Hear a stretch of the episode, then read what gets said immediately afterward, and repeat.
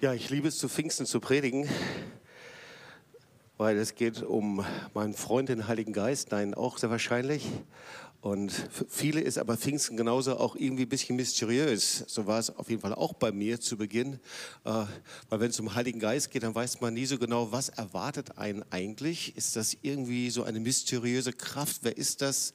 So, ähm, es geht um den Gott der Bibel es geht um den Heiligen Geist und es geht um denjenigen, durch den wir hier sitzen. Nämlich ohne Pfingsten wäre die Gemeinde und Kirche nicht gegründet worden und wären wir gar nicht hier. So, es geht um den Gott der Wunder. Und ähm, ich habe überlegt, wie beginne ich diese Predigt? Ich beginne diese Predigt, dass die Bibel gefüllt ist mit Wundern Gottes. Wir hören immer wieder von Wunder Gottes.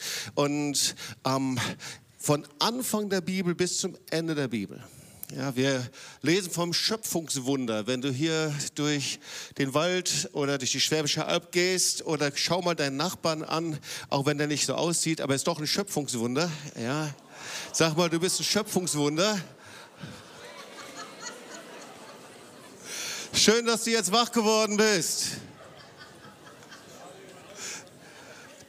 Das erste Wunder ist ein Schöpfungswunder. Oder aber du guckst dir einfach mal an die Geschichte Israel, wie Israel befreit wurde aus Ägypten und sie gehen durch das Rote Meer, die Teilung des Roten Meeres. Das ist äh, die Geschichte, die immer wieder um Pessach herum erzählt wird. Oder aber das Wunder auf dem Berg Horeb, dass die zehn Gebote Mose übergeben worden sind. Oder dann schauen wir in das Neue Testament. Wir sehen die Wunder Jesu. Und Jesus war nicht nur unterwegs und hat gelehrt und eine Lehre weitergegeben, sondern er hat mit den Jüngern gemeinsam gelebt. Und äh, so viele sind geheilt worden von Krankheiten, ähm, vom Aussatz, berührt worden. Also voller Wunder. Und auch die Kreuzigung und Auferstehung ist einfach die Geschichte der Wunder, die Auferstehung Jesu. Und dann landen wir auch schon beim Pfingstwunder. So, die Jünger wurden eingetaucht in die Fülle, in die Kraft des Heiligen Geistes.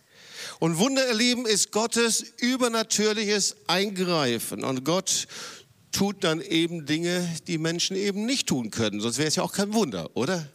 Also Gottes übernatürliches Eingreifen. Und zu jedem Wunder gehören drei Elemente. Ich will dir jetzt einfach mal zu Beginn schon verraten, nicht am Ende der Predigt. Das ist dann viel einfacher, dann kannst du die Predigt auch besser verstehen. Es gehören immer drei Elemente zu jedem Wunder. Das siehst du im Wort Gottes. Immer drei Elemente. Erstens die Verheißung, das Wort Gottes. Dass Gott etwas verheißt, etwas zusagt. Das zweite ist, dass der Mensch darauf vertraut, dass das, was Gott sagt, wahr ist. Und das Dritte ist, dass wir entsprechend handeln. Das heißt, wir etwas tun, dass wir kooperieren mit Gott. Ja, also das üben wir gleich mal zu Beginn der Predigt. Äh, sag mal zu deinem Nachbarn links Verheißung. Zu deinem anderen Nachbarn sag mal Vertrauen. Und zu dem anderen Nachbarn sag Kooperation mit Gott. So, und jetzt bist du schon bestmöglichst vorbereitet für den Bibeltext, den ich dir lese äh, und womit wir starten werden. Hier, und den kennst du sehr, sehr gut. Es steht in Matthäus 14, 22. Das ist die Geschichte über die Jünger, die in dem Boot sind und eigentlich ist es schon etwas eigentümlich. Jesus drängt die Jünger in das Boot zu steigen, um an das andere Ufer zu kommen. Naja, er ist doch Herr. Eigentlich hätte er wissen müssen, dass da ein Sturm aufzieht. Er steigt noch nicht mal selbst mit ein, sondern er verzieht sich und äh, zieht sich zurück auf einen Berg, um dort zu beten. Und das liest du in Matthäus 14, 22 bis 29. Jesus war dort alleine am Abend und das war eben am See Genezareth. Und wenn man öfter am See Genezareth war, dann kann man sich das sehr, sehr gut vorstellen. Und ab und zu, dann kommen eben Winde und äh, da gibt es Sturm, der zieht sehr schnell auf. Und da liest du eben, das Boot war schon weit vom Land entfernt, kam in Not durch die Wellen, denn der Wind stand ihm entgegen. So, und dann weiter, in der vierten Nachtwache kam Jesus zu ihnen und ging auf dem Meer. Und da die Jünger sahen auf dem Meer gehen, erschraken sie und riefen ein Gespenst. Na, ich weiß nicht, was du gesagt hättest, wenn Jesus dir entgegenkommen wäre bei einem Sturm. Ja wahrscheinlich ähnlich. Und sie schrien vor Furcht. Aber sogleich redete Jesus mit ihnen und sprach, seid getrost, ich bin's, fürchtet euch nicht. Also diese Geschichte, so hätte eigentlich schon gereicht jetzt. Ähm, aber das war es noch nicht, sondern jetzt geht es eigentlich weiter. Und jetzt kommt Petrus. So, Petrus, ähm, wir können uns sehr gut mit ihm identifizieren. Ja? Äh, Petrus ist so der Extrovertierte, der alles will und doch viele Dinge nicht hinbringt. Und dann sagt er eben zu Jesus, Herr, bist du es, so befiehl mir zu dir zu kommen auf dem Wasser. Und er sprach, also Jesus sprach, komm her. Und Petrus stieg aus dem Boot, ging auf dem Wasser und kam auf Jesus zu. Als er aber den starken Wind sah, erschrak er und begann zu sinken und schrie, Herr, rette mich. Jesus aber streckte sogleich die Hand aus, ergriff ihn und sprach zu ihm, du Kleingläubiger, warum hast du gezweifelt? Und sie stiegen in das Boot und der Wind legte sich. Die aber im Boot waren, fielen vor ihm nieder und sprachen, du bist wahrhaftig Gottes Sohn. Also hier siehst du die Geschichte eines Wunders und wir werden zum Ende der Predigt dann nochmal drauf kommen.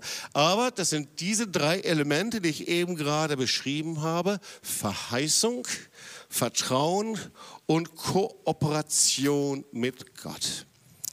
So, jetzt wollen wir einen kleinen Schwenk machen und zur Pfingstgeschichte kommen. Ich meine, heute ist ja Pfingsten, dann sollte man auch über Pfingsten sprechen. Und da entdecken wir etwas sehr Erstaunliches, nämlich Jesus spricht in allen vier Evangelien darüber, dass eben Pfingsten kommen wird. Und er spricht das mit einem sehr eigentümlichen Wort. Er nimmt immer das Wort Baptizo, das für Taufen steht. Tauchen. Und eigentlich ist die Wortbedeutung eintauchen. So, wir kennen dieses Wort Baptizo natürlich vom Taufe, wissen wir, ja? Und diese Art von Taufe, dieses Wort, das ist so, als wenn man in einen Swimmingpool hineinspringt und eben ganz untertaucht. Das ist die Wortbedeutung, ähm, bezogen eben auf Wassertaufe und das gleiche Wort nimmt Jesus eben auch für den Heiligen Geist, ein Eintauchen. Und man kann sich das so vorstellen wie mit einem Wasserfall. Ich weiß nicht, ob einige von euch schon mal an einem großen Wasserfall waren.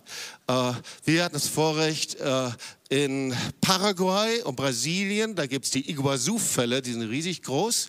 Und da musst du gar nicht drunter stehen, dann wärst du tot, wenn du drunter stehen willst. Aber je näher du kommst, du brauchst nur in der Entfernung zu stehen, bist du einfach von oben bis unten völlig nass. Du tauchst völlig ein, du bist pudelnass, du bist triefnass. Und das ist die Bedeutung vom Heiligen Geist. Es kommt etwas von oben, das sich völlig von oben bis unten eben eintaucht. So. Und darüber spricht Jesus. Und zwar in allen vier Evangelien wird ausdrücklich erwähnt, dass Jesus Christus, dass Jesus im Heiligen Geist taufen wird. Wusstest du das? In allen vier Evangelien.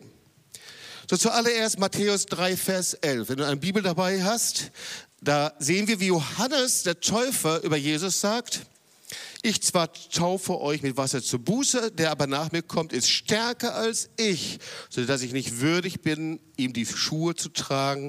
Der wird euch mit Heiligem Geist und Feuer taufen. Er meint damit Jesus. Dann schauen wir uns mal das Markus-Evangelium an. Markus 1, Vers 8. Da steht es ebenso, Johannes der Täufer. Ich habe euch mit Wasser getauft, er aber wird euch mit Heiligem Geist taufen. Dann schauen wir ins Lukas-Evangelium, Lukas 3, Vers 16. Da sagt der Johannes der Täufer, Johannes antwortete allen und sprach, ich zwar taufe euch mit Wasser, es kommt aber einer, der stärker ist als ich. Damit meint er Jesus. Ich bin nicht würdig, ihm seine Schurim zu lösen, der wird euch mit Heiligem Geist und Feuer taufen. Also wir sehen in allen vier Einführungen, in den vier Evangelien wird ausdrücklich gesagt, dass Jesus sein Volk mit dem Heiligen Geist taufen wird. Und dann schauen wir ins Johannesevangelium, da ist es noch ein wenig ausführlicher. Johannes 1, Vers 29, 33. Auch das will ich kurz lesen. damit wir verstehen, warum das so wichtig ist. Am folgenden Tag sieht Johannes Jesus auf sich zukommen und spricht, siehe, das Lamm Gottes, das die Sünde der Welt hinwegnimmt. Wir kennen dieses Wort sehr gut. Und dann etwas weiter. Und ich kannte ihn nicht, aber der mich sandte, mit Wasser zu taufen, der sprach zu mir, der, auf den du den Geist herabsteigen und auf ihm bleiben siehst, der ist, der mit dem Heiligen Geist tauft. Auch wieder Jesus. Und ich habe es gesehen und bezeuge, dass dieser der Sohn Gottes ist. Also Johannes sagt hier drei Dinge über Jesus. Erstens, er sagt, er ist das Lamm Gottes. Das ist uns sehr vertraut. Wem ist das vertraut, dass Jesus das Lamm Gottes ist? Ich glaube uns allen, oder? Aber erstaunlich, das ist nur einmal bezeugt, dass er Lamm Gottes ist, nämlich hier im Johannesevangelium. Das zweite ist, er ist der Sohn Gottes. Wer ist das vertraut, dass Jesus der Sohn Gottes ist? Ich denke auch uns. Und jetzt kommt das dritte, dass er sagt, er tauft mit dem Heiligen Geist. Das heißt, in allen vier Evangelien wird das ausdrücklich erklärt. Jesus ist der, der mit dem Heiligen Geist tauft. Das heißt also mit anderen Worten, das ist eine wichtige Eigenschaft, eine der wichtigsten, die wir kennen müssen. Es ist wunderbar und herrlich, das Lamm zu kennen, aber das ist eben noch nicht alles. Es ist wichtig, dass jeder von uns Jesus als den Täufer im Heiligen Geist kennenlernt. Darüber wird hier gesprochen. Und dann sehen wir, wie Jesus von den Toten aufersteht und dann wiederholt er diese Verheißung. Das heißt, diese Verheißung ist nicht nur einmal, sondern immer wieder und immer wieder und immer wieder. Man kann also nicht oft genug betonen, wie oft diese Verheißung wir im Neuen Testament finden. Apostelgeschichte 1, 4 und 5. Und als er mit ihnen, das heißt seinen Jüngern zusammen war, gebot er ihnen, nicht von Jerusalem zu weichen, sondern die Verheißung des Vaters abzuwarten, die ihr, so sprach er, von mir vernommen habt. Denn Johannes hat mit Wasser getauft, ihr aber sollt mit Heiligen Geist getauft werden, nicht lange nach diesen Tagen. Also er wiederholt auch hier wieder diese Tagen. Ich bin der Täufer mit dem Heiligen Geist. Johannes 14, 26. Der Vater wird den Heiligen Geist senden in meinem Namen. Also wollen wir hier mal eine Linie drunter ziehen und feststellen, fast alle Bibelkommentatoren sind sich einig darüber, dass eben das Pfingstwunder zur Apostelgeschichte 2, 1 bis 4 die Erfüllung dieser Verheißung ist. Jesus hat immer wieder darüber gesprochen. Er hat gesagt, er ist der Täufer im Heiligen Geist und diese Verheißung ist erfüllt worden. Das ist wichtig, dass wir das festhalten. Und von hier aus können wir uns jetzt mal die Pfingstgeschichte anschauen. Apostelgeschichte 2, 1 bis 4. Ich lese jetzt nur zwei, drei Sätze raus. Es ist ja eben gerade zur Schriftlesung gelesen worden. Aber ein paar Punkte doch nochmal. Es entstand plötzlich vom Himmel her ein Brausen wie von einem daherfahrenden gewaltigen Wind und erfüllte das ganze Haus, in dem sie saßen. Und es erschienen ihnen Zungen wie von Feuer, die sich zerteilten und sich auf jeden von ihnen setzten. Und sie wurden alle vom Heiligen Geist erfüllt und fingen an, in anderen Sprachen zu reden, wie der Geist es ihnen auszusprechen gab.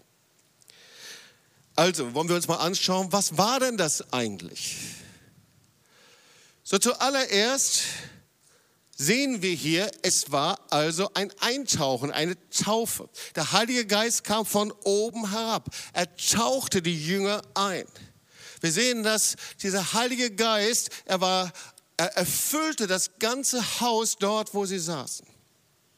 Der zweite Punkt ist, jeder, das war also keine Kollektiverfahrung, die jeder mal irgendwie gemacht hat, sondern eine individuelle Erfahrung. Jeder von ihnen, einzeln, persönlich, wurde mit dem Heiligen Geist erfüllt. Ja, also es war eine Erfüllung mit dem Heiligen Geist, ein Eintauchen, ein Umhüllen, ein Taufen mit dem Heiligen Geist. Das zweite, etwas, was jeder Einzelne erlebt hat. Und das dritte war, dass sie erfüllt wurden davon. Sie waren so zum Überfließen erfüllt, dass es aus ihnen herausfloss. Matthäus 12, Vers 34, kennt ihr das Wort? Denn wovon das Herz voll ist, davon redet der Mund. Ja, das kam raus. Und sie fingen an, in Sprachen zu beten. Und das war diese Fülle in ihnen, die Kraft des Heiligen Geistes. Sie fingen auf einmal an, in Sprachen zu beten, so wie der Heilige Geist es ihnen ausgab. Sie wurden erfüllt mit dem Heiligen Geist. Also wir sehen hier ein geistliches Prinzip, das wir von Anfang an beobachtet haben. Erstmal war die Verheißung, wir haben gesehen, wie Jesus immer wieder diese Verheißung gegeben hat. Das zweite war, die Jünger hatten das Vertrauen und gingen in das Obergemach und warteten auf den Heiligen Geist. Das dritte ist, sie kooperierten mit Gott. Denn als der Heilige Geist kam, öffneten sie ihren Mund. Sie warteten nicht drauf, bis Gott irgendwas tat, sondern sie fingen an, ihren Mund zu öffnen und den Herrn anzubeten. Und es verwandelte einfach ihre Anbetung in ein Sprachengebet, in neuen Zungen. Das war Gott, der es gemacht hat. Aber sie fingen an, den Herrn anzubeten. Manchmal ist es so, dass wir darauf warten, dass der Herr die Dinge tut, Jahr um Jahr. Und wir erleben keine Wunder. Manchmal ist es so, dass wir denken, dass wir so fromm sind und so heilig sind. Seit 25 Jahren erwarte ich darauf, dass Gott irgendwas kommt. Ich möchte, dass einzig und allein alles von ihm kommt. Und dann können wir nur antworten und sagen, weißt du was, dann kannst du auch noch den Rest deines Lebens warten, weil es ist einfach nicht biblisch. Du kannst den Rest deines Lebens warten, bis Gott irgendetwas tut, weil Gott wird seinen Teil tun, aber du musst auch deinen Teil tun. Also tu deinen Mund weit auf und lass mich ihn füllen, sagt das Wort Gottes. So, das mal so ein bisschen als geistlich-biblische Grundlegung. Und ich möchte einfach noch ein paar Dinge einfach als nächstes von mir erzählen. Das tue ich oft zu Pfingsten. Äh, manche wissen es, manche wissen es nicht, aber es gehört zu meiner Geschichte mit dem Heiligen Geist. Manche kennen mein Zeugnis, dass ich eben aus einer humanistischen Familie komme, eine Freimaurerfamilie. Dort wurde das Christsein mir nicht in die Wiege gelegt. Ich bekehrte mich dann als 14-Jähriger ähm, als Teil und Ausliefer, äh, äh, in den Ausläufern der Jesus People Bewegung.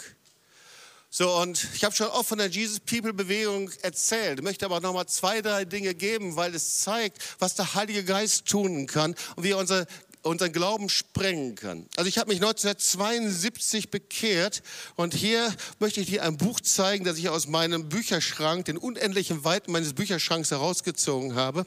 Geschrieben von einem Mann, der in der evangelikalen Welt äh, bekannt ist und bekannt geworden ist. Ich glaube, er lebt nicht mehr. Sein Name heißt Anton Schulte. Aber von dem schon mal was gehört? Ja?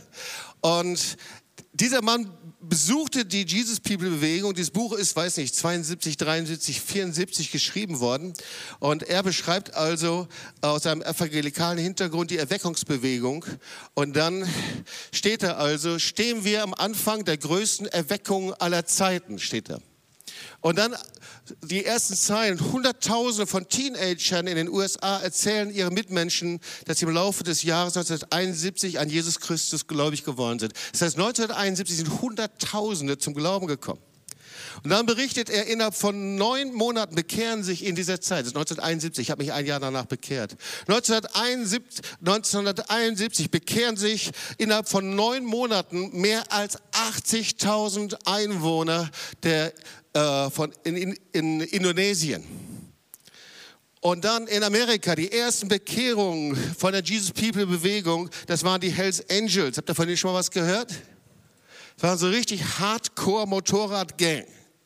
Und da gab es einen Mann, den haben wir auch kennengelernt, der war später hier oft in Deutschland. Das war so einer der Initiatoren dieser Jesus People Bewegung, weil Gott gebraucht immer einzelne Leute und sein Name war Arthur Blessed, habt ihr von dem schon mal gehört?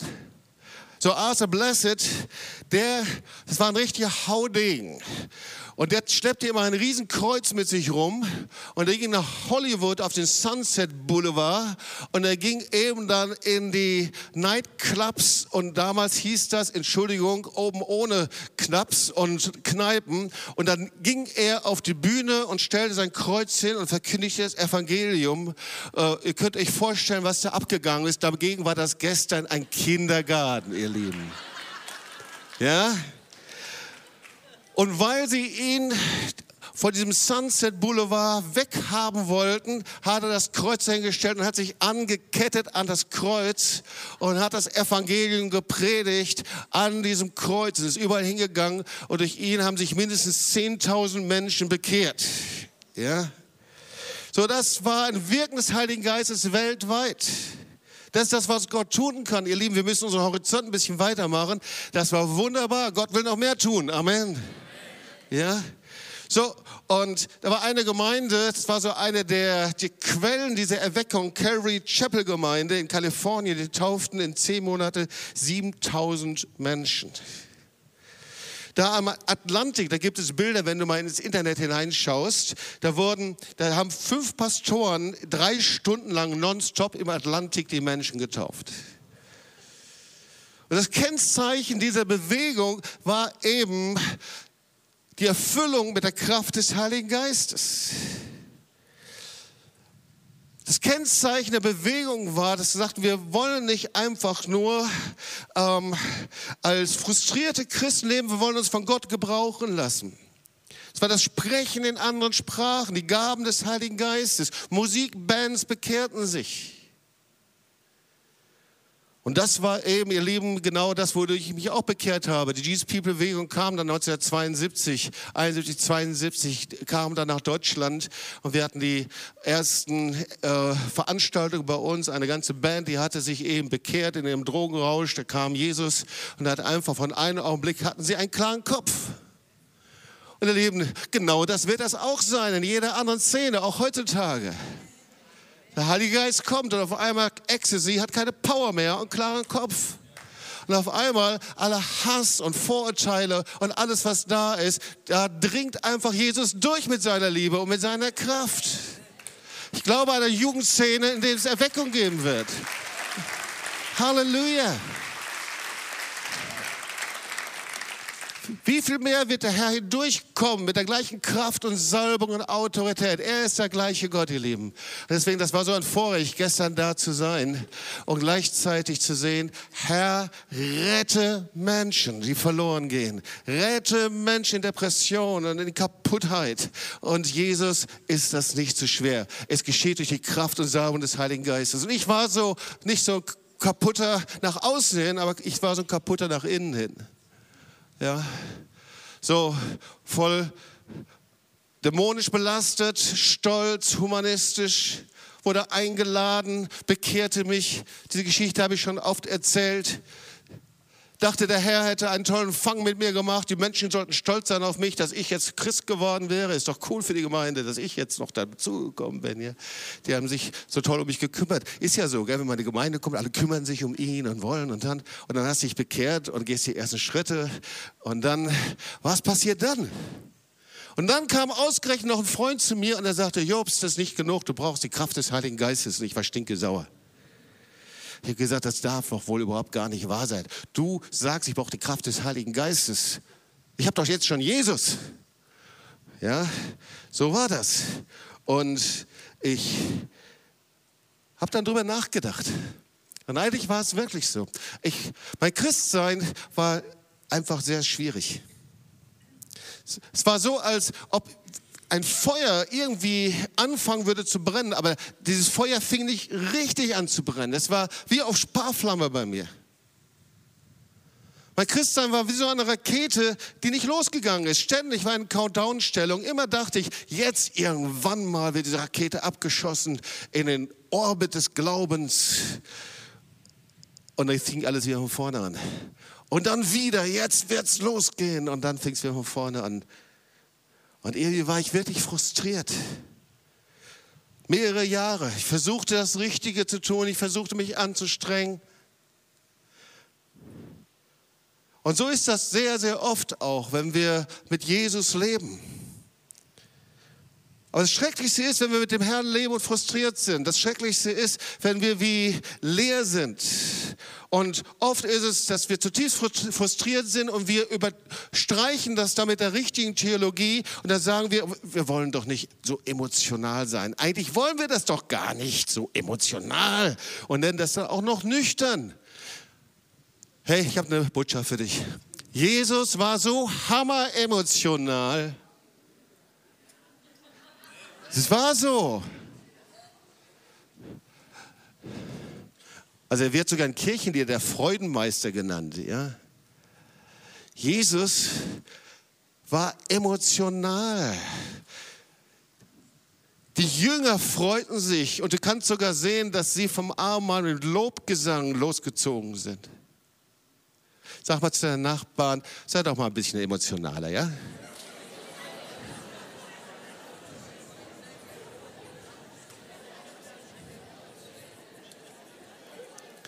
Als die Gemeinde gegründet wurde, der Heilige Geist auf sie kam, da kannst du nachlesen. Und sie waren zusammen in den Häusern mit Agaliasis, mit der überströmenden Freude. Sag mal zu deinem anderen Nachbarn, überströmende Freude.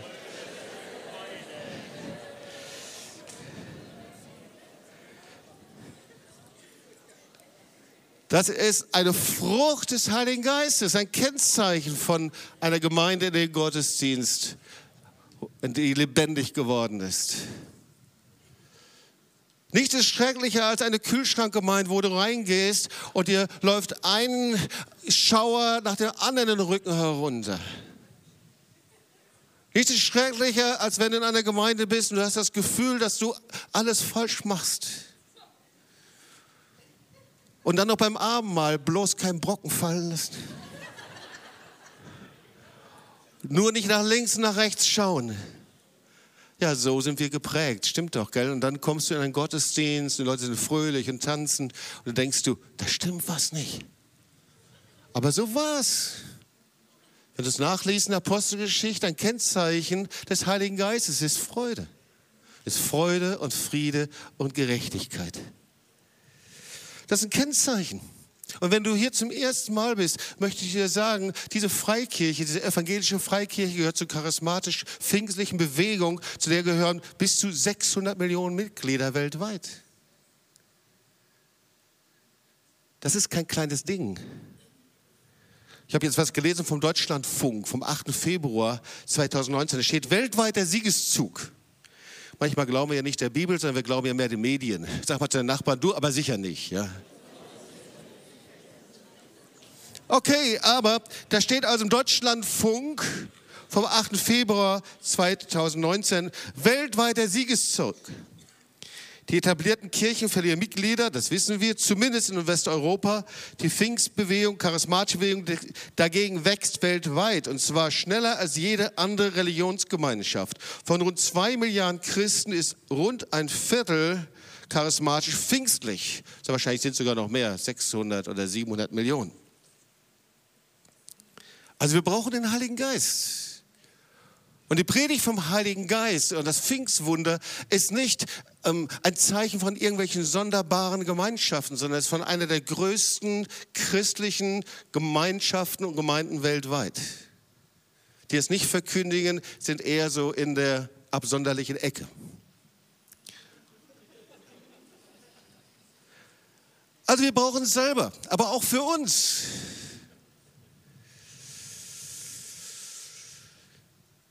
Und irgendwie brauchen wir es, dass wir das Wunder des Glaubens und die Kraft des Heiligen Geistes persönlich erleben. Und bei mir war das nicht so. Ich war okkult gebunden. Ich hatte keinen Frieden. Ich rannte hin und her. Irgendwie brauchte ich etwas. Ich weiß noch, wenn ich mich auf mein Bett geschmissen habe und aufgestanden bin und in die Stadt gelaufen bin. Ich war schon zwei Jahre Christ, drei Jahre Christ. Ich habe keinen Frieden gefunden. Mich ließ diese Kraft des Heiligen Geistes nicht mal los. Und ich möchte sagen, Gott möchte bei dir heute ein Wunder tun. Es gibt ja einige von uns, die können davon erzählen, wie vor 20, 30 Jahren du vielleicht den Heiligen Geist erfahren hast. Aber Jesus ist der Täufer des Heiligen Geistes. Jesus ist gekommen, die Werke der Finsternis zu zerstören. Jesus will sich offenbaren und zeigen. Er will persönlich in dein Leben hineinkommen. Er ist der Täufer im Heiligen Geist, nicht ich. Kein Mensch kann das. Aber Jesus ist der Teufel im Heiligen Geist. Und ich möchte kurz erklären, wie das geht. Es gibt drei Phasen, die wir durchlaufen, worüber die Bibel spricht. Die erste Phase, die wir durchlaufen, dass der Heilige Geist an dir wirkt. Das heißt, der Heilige Geist ist ja kein Fluidum, ist keine Kraft, sondern er ist Gott. Er ist eine Person. Und was er zuallererst bewirkt, ist, dass du Hunger hast nach Gott. So wahrscheinlich wärst du gar nicht hier, sonst würdest du gar nicht in Gottesdienst kommen. Du hast Hunger, du hast Durst nach Gott. Der Heilige Geist zieht dich. Dieses, dieser Wunsch, da ist mehr, ich möchte mehr von ihm, das ist original das Wirken des Heiligen Geistes an uns. Und das habe ich damals in mir wahrgenommen. Und ich sehe das nach vielen, vielen Jahren. Das ist das Kennzeichen. Wenn du so gekommen bist und du hast so einen Hunger nach Gott, du möchtest ihm begegnen, du weißt nicht, wie das geschehen kann. Aber das ist in dir. Das ist ein Kennzeichen, dass der Heilige Geist schon bei dir jetzt am Werk ist. Und was er dann tut, ist, er zieht dich zu Jesus hin, weil wenn du Jesus nicht kennengelernt hast, dann wirst du den Heiligen Geist nicht empfangen können.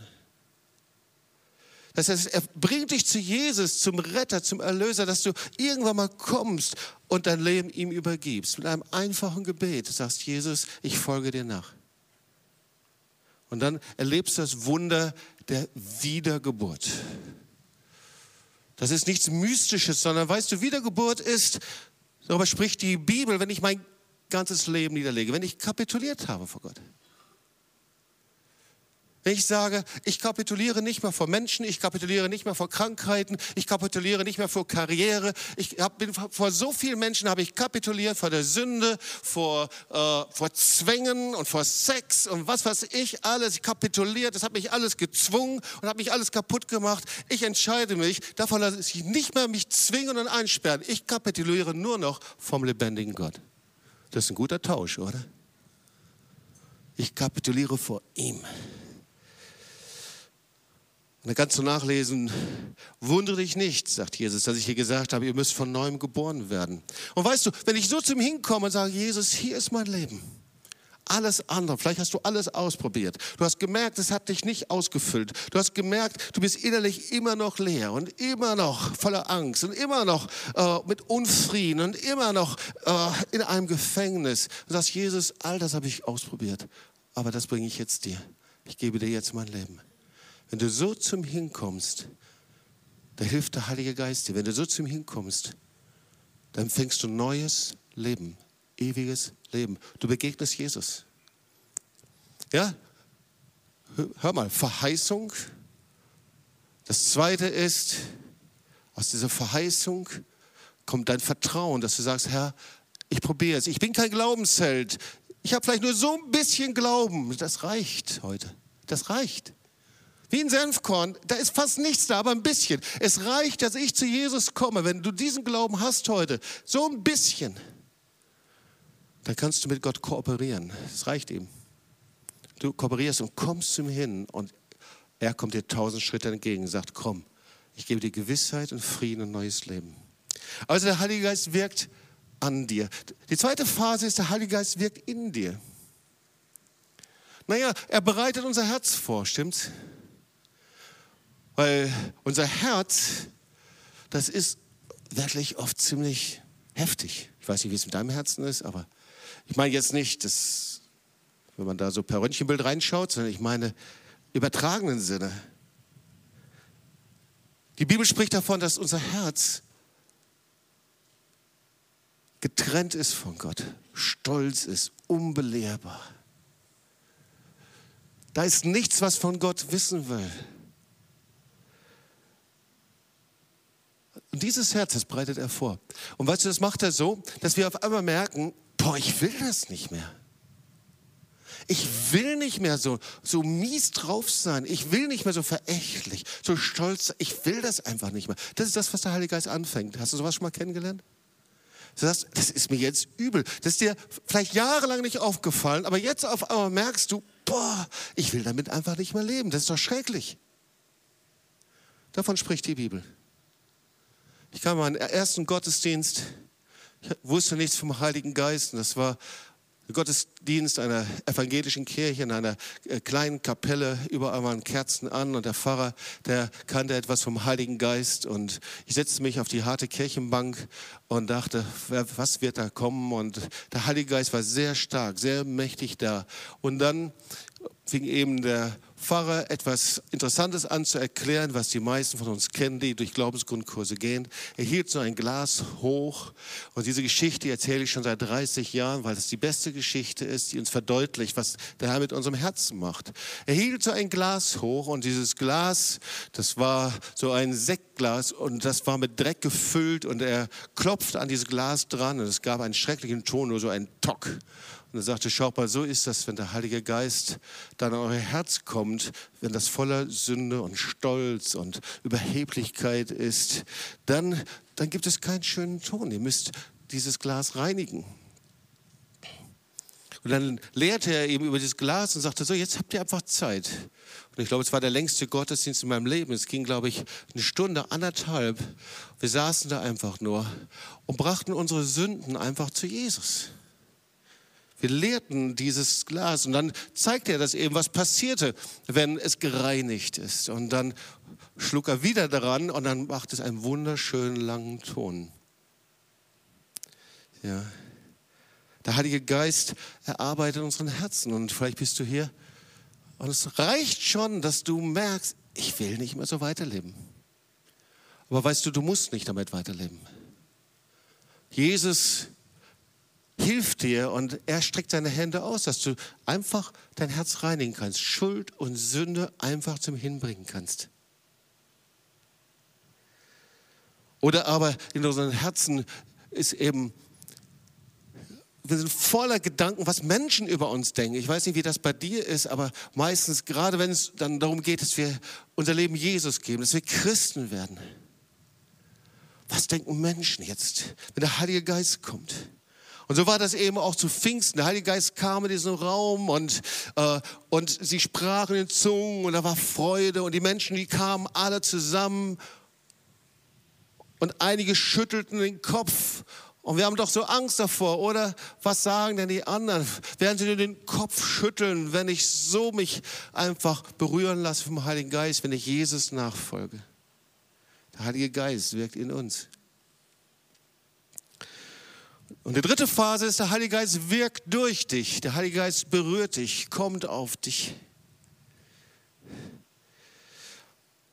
Und deswegen waren diese Feuerflammen eben auf jeden Einzelnen. Das Feuer, das reinigt, das Feuer zündet an. Beim Feuer, da gibt es kein Zwischendurch. Du kannst deine Hand da reinhalten, sie wird verbrennen. Das Feuer kennt keine Kompromisse, oder? So ist es, da gibt es keine Grautöne zwischendurch. Da gibt es ein Ja, Ja oder ein Nein, Nein.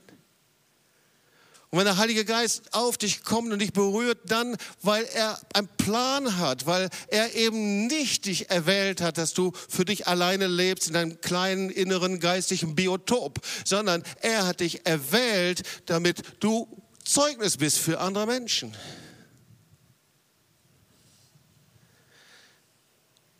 Er sendet dich. Er gebraucht dich, um anderen zu dienen. Der Heilige Geist kam nicht auf die Jünger, damit sie hinterher dann in die Rehabilitation gehen, um sich dann zwei Jahre zu erholen von dem Trauma der Kreuzigung. Sondern er sandt sie in den Norden, Süden, Westen und Osten. Er kommt auf Menschen, die bedingungslos ihr Leben ihm überlassen und die sagen, Herr, hier bin ich, erfülle mich. Das ist das Wunder der Erfüllung und Taufe im Heiligen Geist. Und er hat das für dich heute hier. Übrigens vielleicht auch wieder neu. Weil wir können nicht von dem leben, was wir vor 20 Jahren erlebt haben. Vor einigen Tagen las ich das in Joel 3 über den Frühregen und Spätregen. Und der Herr sagte zu mir, Jobs, es ist die Zeit des Spätregens. Ich werde neu kommen, überall, auf alles Fleisch, in die Gemeinden hinein. Ich werde die erwecken, die Erweckung erlebt haben vor 20 Jahren mit der Kraft und Feuer des Heiligen Geistes. Ich werde mit meiner Salbung neu kommen und neu freisetzen. Und du sollst dazugehören. Also, du darfst das Pfingstwunder heute persönlich nehmen. Und ich dir mal die vier Wunder, die da geschehen zu Pfingsten. Vier Wunder, die damit zu tun haben. Das erste Wunder, haben wir darüber gesprochen, ist das Wunder der Rettung. Und wenn du hier bist und sitzt und du hast christliche Erziehung genossen, du bist zwar schon in vielen Gemeinden gewesen oder auch nicht, vielleicht bist du auch zum ersten Mal hier, bist humanistisch geprägt, so wie ich. Aber du brauchst das Wunder der Errettung. Dass du Jesus dein Leben gibst und er in dein Leben kommt und dass du weißt, dass du sein Kind geworden bist. Das Wunder der Errettung. Das Wunder der Wiedergeburt, das ist das Zweite. Es gibt so viele Christen, die leben, weil sie irgendwann mal ihr Leben Jesus gegeben haben und versuchen, sich christlich zu benehmen. Und gehen von Gemeinde zu Gemeinde und ecken an und stoßen an, weil jede Gemeinde ist anders und jede Gemeinde hat irgendwelche Probleme. Und jede Gemeinde, da gibt es immer Menschen, mit denen ich auch Probleme habe. Aber eigentlich ist das eigentliche Problem, dass ich nicht wiedergeboren bin, dass ich mein Leben nicht kapituliert habe, meine Rechte nicht niedergelegt habe vom lebendigen Gott. Das ist das Wunder der Wiedergeburt. Und das dritte Wunder, das Wunder der Taufe im Heiligen Geist. Jesus der Täufer im Heiligen Geist, das ist keine Spezialerfahrung von irgendwelchen charismatischen Gemeinden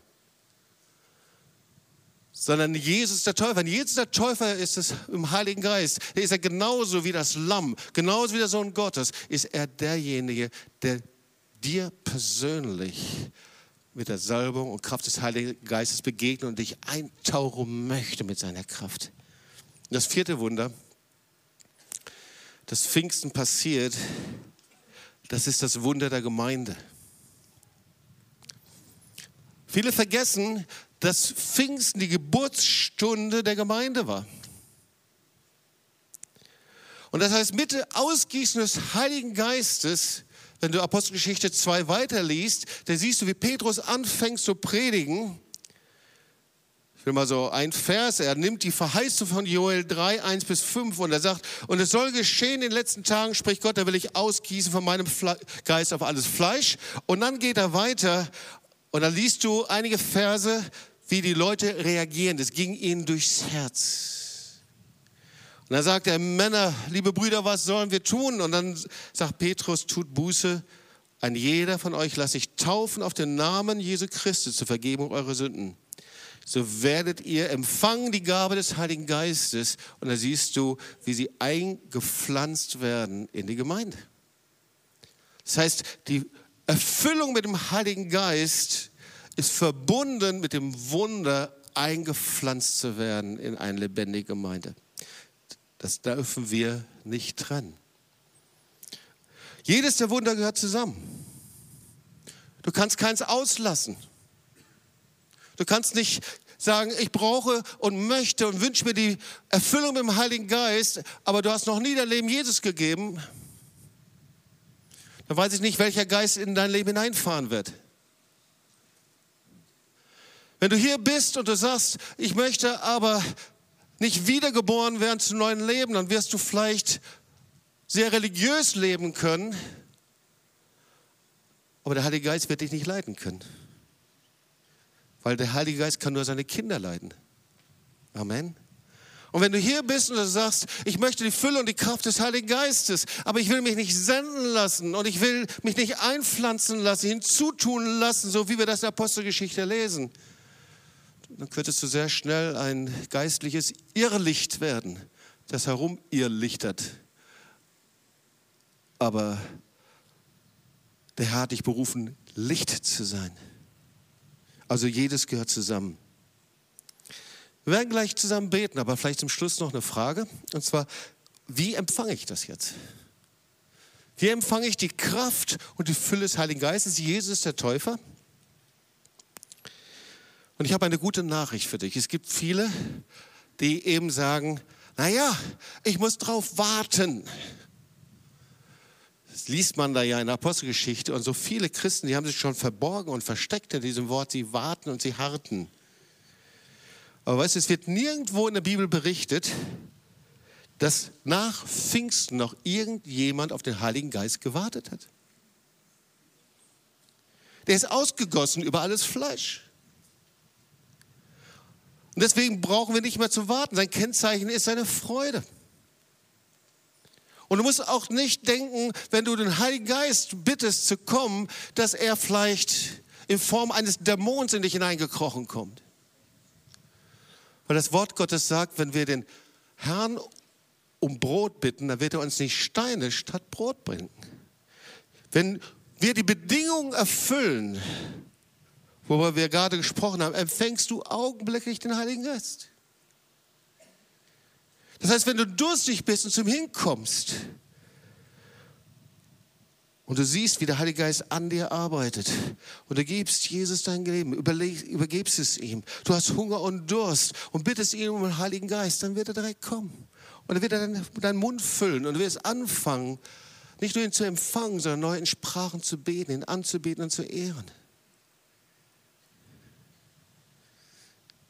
Ich weiß noch, am Anfang unseres Dienstes, da wurden wir immer wieder eingeladen zu Seelsorgerseminaren. Und das Spannendste war, für die Erfüllung mit dem Heiligen Geist zu beten. Und wir waren dann damals eingeladen in die damalige DDR, verschiedenen Seminaren und Rüsten hießen die in der, damals. Christiane, du erinnerst dich. Und da standen sie dann alle. Und ich habe dann immer die Augen zugemacht, weil ich nicht wusste, was passiert. Und dann, Heiliger Geist, komm jetzt. Und dann, dann sah ich, wie der Heilige Geist einfach selber die Regie übernahm.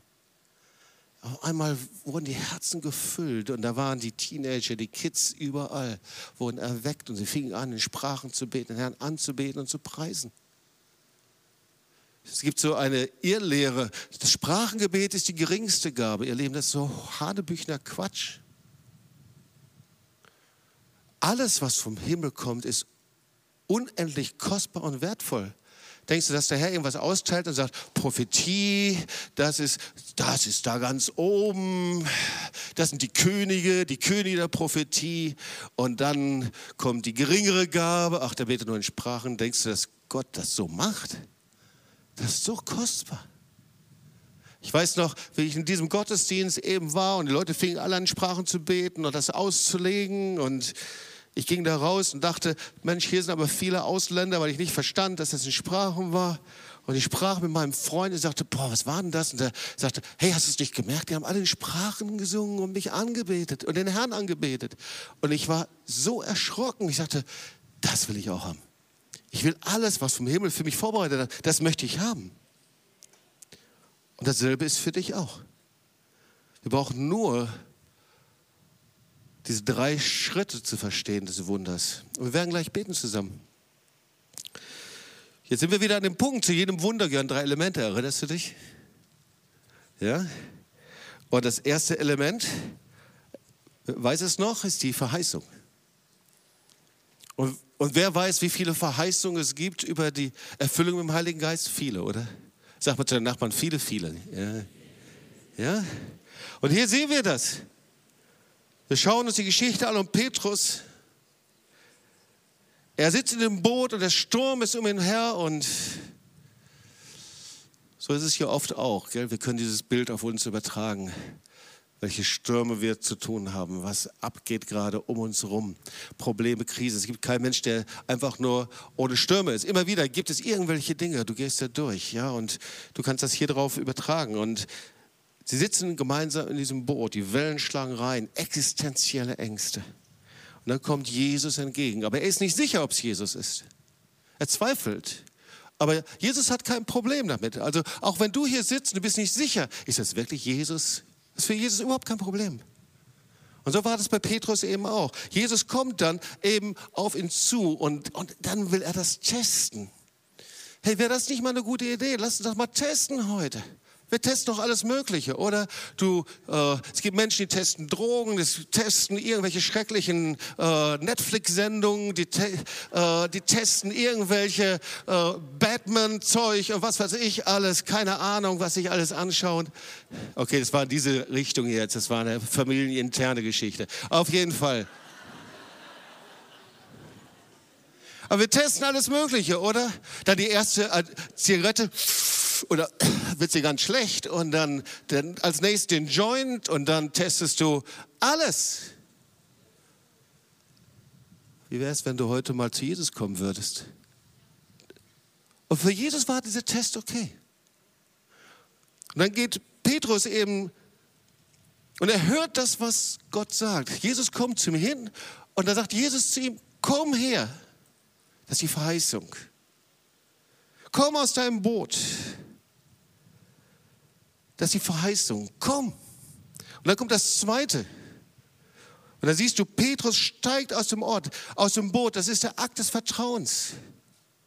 Und vielleicht ist es nur, dass du an deinem Sitz sitzt irgendwo hier im Gottesdienst oder du schaust zu über TOS TV und du gehst diesen Schritt und gehst aus deinem Boot, deiner Sicherheit heraus, steigst über diese Reling und dieser Akt, das war der Akt des Vertrauens von Petrus.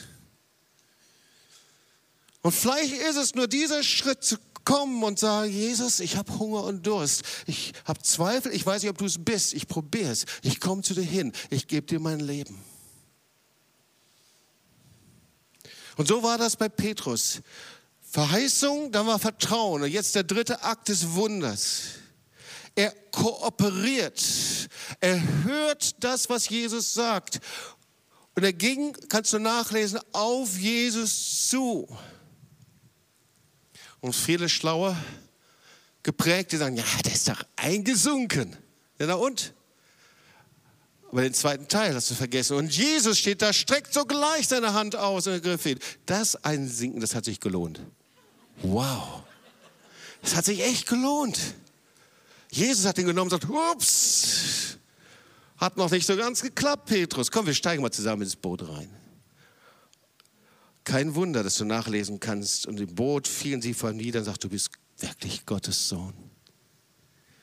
Boah, wenn du da hinkommst, mit all dem, was im Herzen abgeht und so weiter, aber du kommst und sagst, du bist wirklich Gottes Sohn. Da ist das Wunder passiert, das Wunder der Rettung, das Wunder der Wiedergeburt und das Wunder der Füllung mit dem Heiligen Geist. Dieses Wunder ist hier, dieser Gott ist hier, der will dieses Wunder tun. Er will, dass du ihn empfangen kannst, dass du aus dem Boot herauskommst. Er will dich berühren, retten.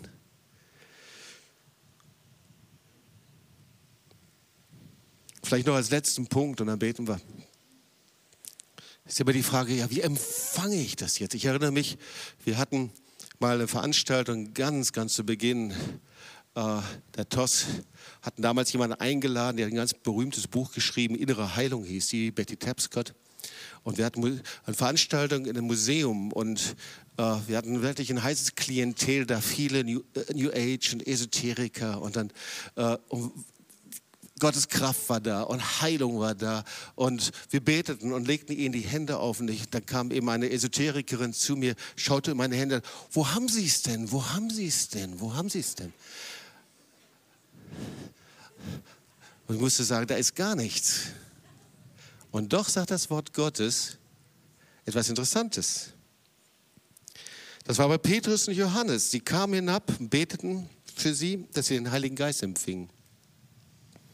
Denn er war noch auf keinen von ihnen gefallen, sondern sie waren allein getauft auf den Namen des Herrn. Interessant, gell? Sie waren also bekehrt, aber der, sie waren noch nicht erfüllt mit dem Heiligen Geist. So viel zu unserer manchmal etwas kruden Theologie. Auf jeden Fall,